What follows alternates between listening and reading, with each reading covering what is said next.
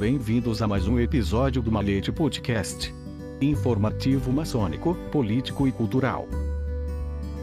Episódio número 98. Dois caminhos. Por Marco Antônio Pérez. A ciência segue por mais de um caminho para chegar ao mesmo lugar.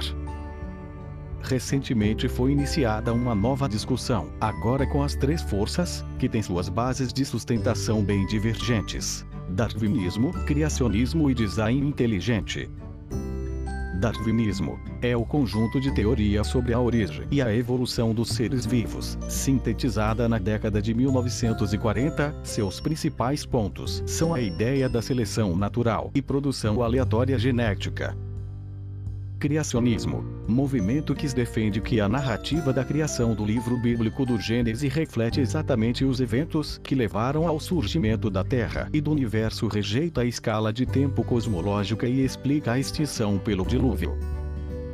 Design inteligente afirma ser uma corrente científica que não segue determinação religiosa argumenta que grande parte das estruturas é complexa demais para terem surgido, como explicam os darwinistas, pois este deixa grandes buracos na teoria evolutiva, principalmente no período cambriano, 545 a 495 milhões de anos. Vê a necessidade de um designer, um projetista inteligente.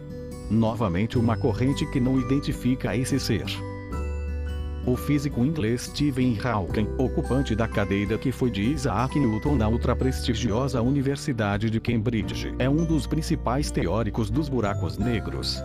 Hawking realizou o Tratado de Cosmologia e Astrofísica, denso o suficiente para fritar o cérebro do público leigo publicado em 1988, Uma Breve História do Tempo, tornou-se o mais inesperado best-seller da história e até filme virou, não sem antes deixar no ar, bem no parágrafo final, uma sedutora insinuação de casamento entre ciência e religião. Se chegarmos a uma teoria completa, com o tempo, esta deveria ser compreensível para todos e não só para um pequeno grupo de cientistas. Então, todo mundo poderia tomar parte na discussão sobre por que nós e o universo existimos. Nesse momento conheceríamos a mente de Deus. Fé, do latim fides, adesão total do homem a um ideal que o excede dentre muitos cientistas. Um, talvez, o mais ativo é o também inglês John Polkinghorne, que foi colega de Hawking no Departamento de Física de Cambridge, que após de 25 anos de carreira acadêmica brilhante, largou tudo para se ordenar pastor anglicano e escrever seus livros de cristianismo quântico. Alguma transformação radical deve ter ocorrido para que a crença em Deus, assunto que havia se tornado tabu em laboratórios e universidades, ressurgisse com tanta força. Cem anos atrás, a ciência se projetava como a própria imagem do progresso e da civilização. Decifrar todos os mistérios da natureza era só uma questão de tempo.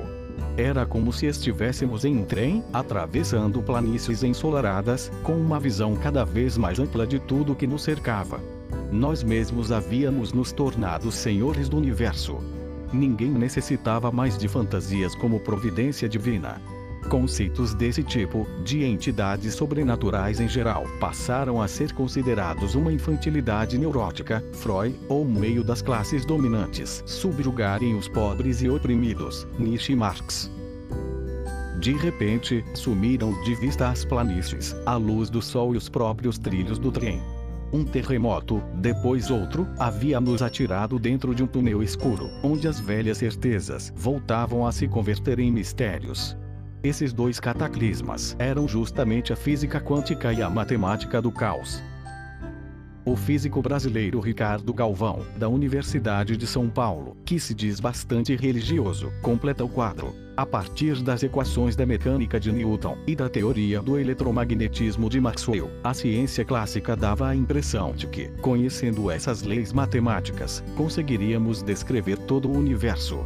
É o que se chama de conceito determinístico, segundo o qual se acreditava que, conhecendo as condições iniciais de um evento ou sistema, poderíamos prever toda a sua evolução futura.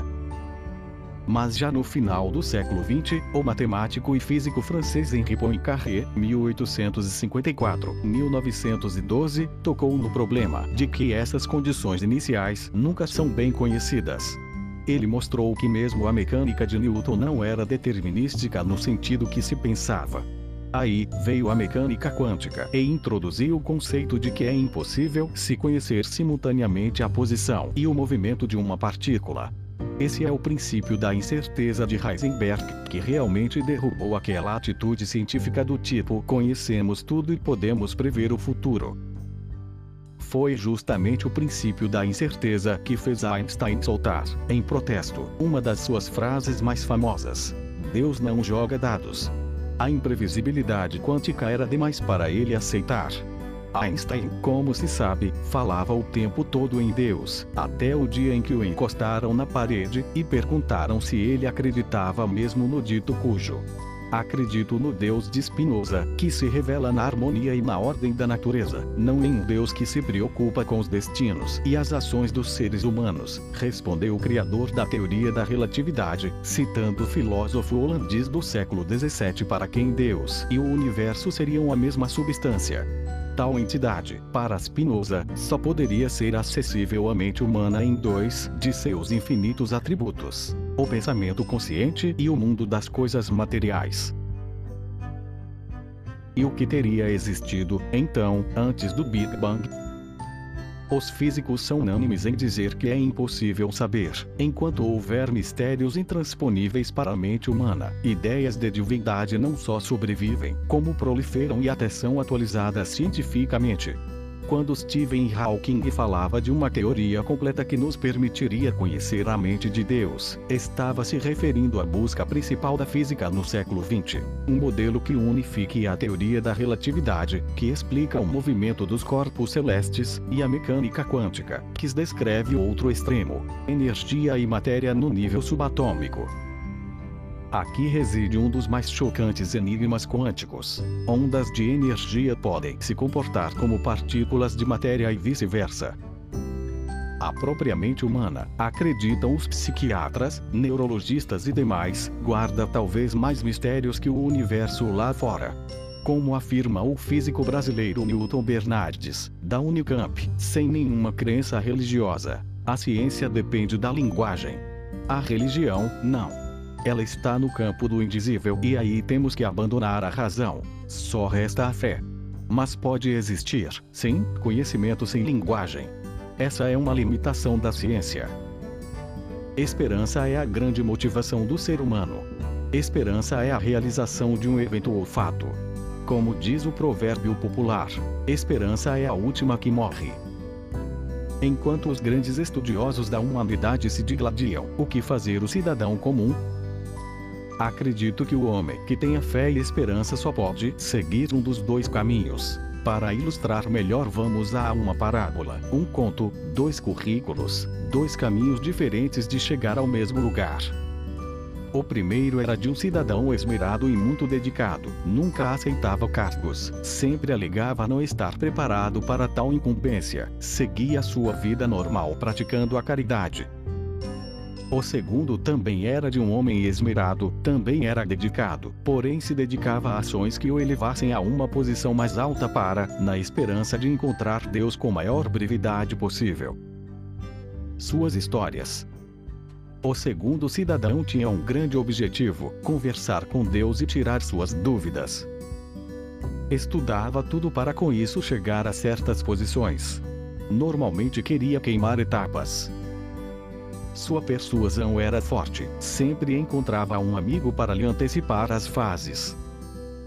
Durante toda a sua vida conquistara novos espaços, porém esquecia-se de cultivá-los e preservá-los.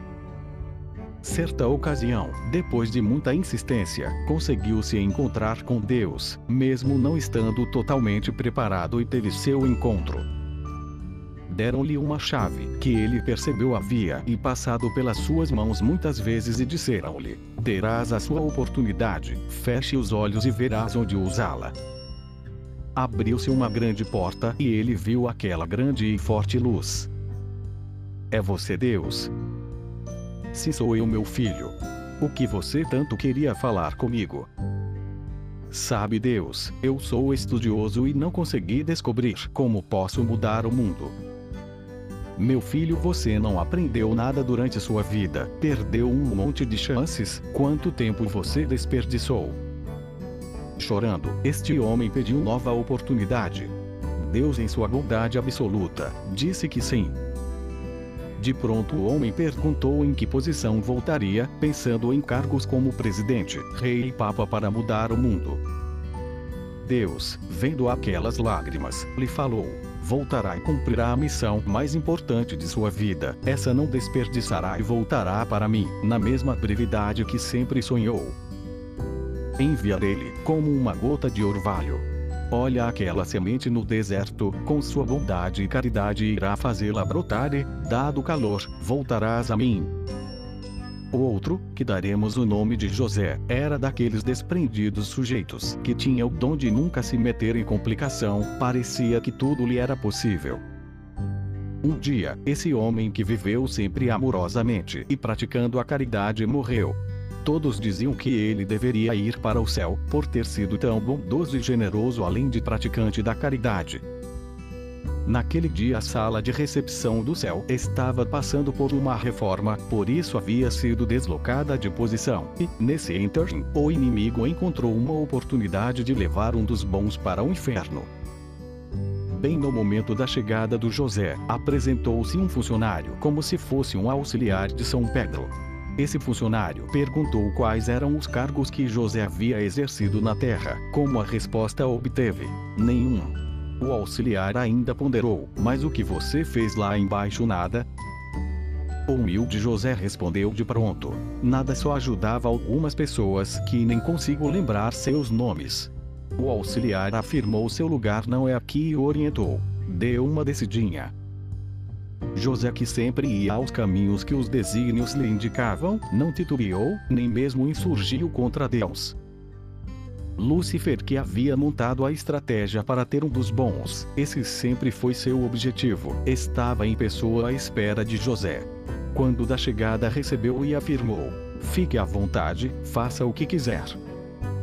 Alguns dias depois, Lúcifer chegou furioso às portas do paraíso para implorar a São Pedro: Tire José de lá, você é um canalha. Com o poder que vocês têm, poderiam não ter deixado meu auxiliar levar esse homem.